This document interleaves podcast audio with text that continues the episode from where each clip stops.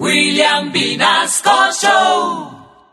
Doctora Claudia, gracias por acompañarnos esta mañana. ¿No? ¿Qué más, mi hermano? No, mi hermano. Conmigo no. Conmigo no, mi hermano. Yo sé que no estoy de acuerdo con el Ministerio de Justicia, mi hermano. No estoy de acuerdo con el gobierno, mi amigo. ¿Cómo va a liberar tanto bandido, mi hermano? Ustedes saben que a mí no me gustan los presos y mucho menos las presas, mi hermano. Yo no me paso una presa si no me da primero la arepa.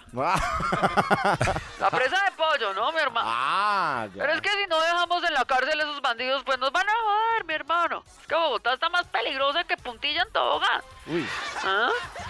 De manera que en Colombia traemos un robot para atrapar los ladrones y en tres minutos ya se los robaron, mi hermano. ¿qué tal? No, Que no. que es que los delincuentes están más apretados que calzón de gorda, mi hermano. Ahí sí, pues, de malas, de malas, mi hermano.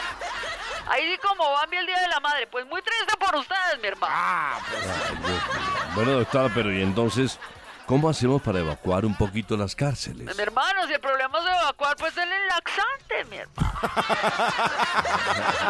Ah, Ya que se creen tan miércoles, ay, ¿ah? ay, que no tapó el gato y al loco ese Jo- José Cuesta Nova que dijo que la lluvia era culpa mía por Twitter, mi hermano. Pues ojalá le dé estreñimiento. A ver si ese taponamiento también es culpa mía, mi hermano. no, güey. No. Bueno, doctora, ya entendimos su punto de vista y pues ya se ve que se puso más brava que gallo con 10 espuelas. Muchos saludos, Angélica, doctora, y gracias por acompañarnos. No, mi hermano, claro que sí. Aprenda jiu-jitsu, mi hermano. Jiu-jitsu, porque Bogotá no es peligrosa, mi hermano. Es que ustedes no se saben defender. Ah, ya. William Vinasco Show.